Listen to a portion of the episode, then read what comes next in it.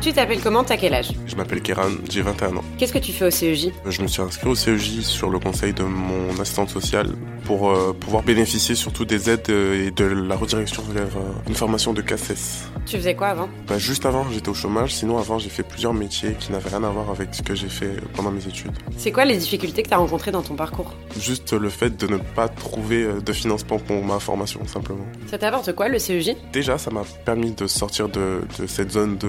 Pas la zone qu'offre le chômage. Euh, On voit plus personne, euh, on, on sort plus, etc. Du coup, euh, voilà, ça me fait sortir et découvrir euh, des nouvelles personnes. Et t'en attends quoi du E CEJ De pouvoir m'aider à concrétiser mes projets surtout. Tu te vois comment dans 5 ans Dans 5 ans, auto-entrepreneur. Dans tous les domaines. Enfin, j'ai pas de domaine euh, strict, enfin restreint plutôt. Je, je peux toucher à tout. euh, Dès qu'il y a de la formation, si je suis intéressé, je, je fais. C'est tout.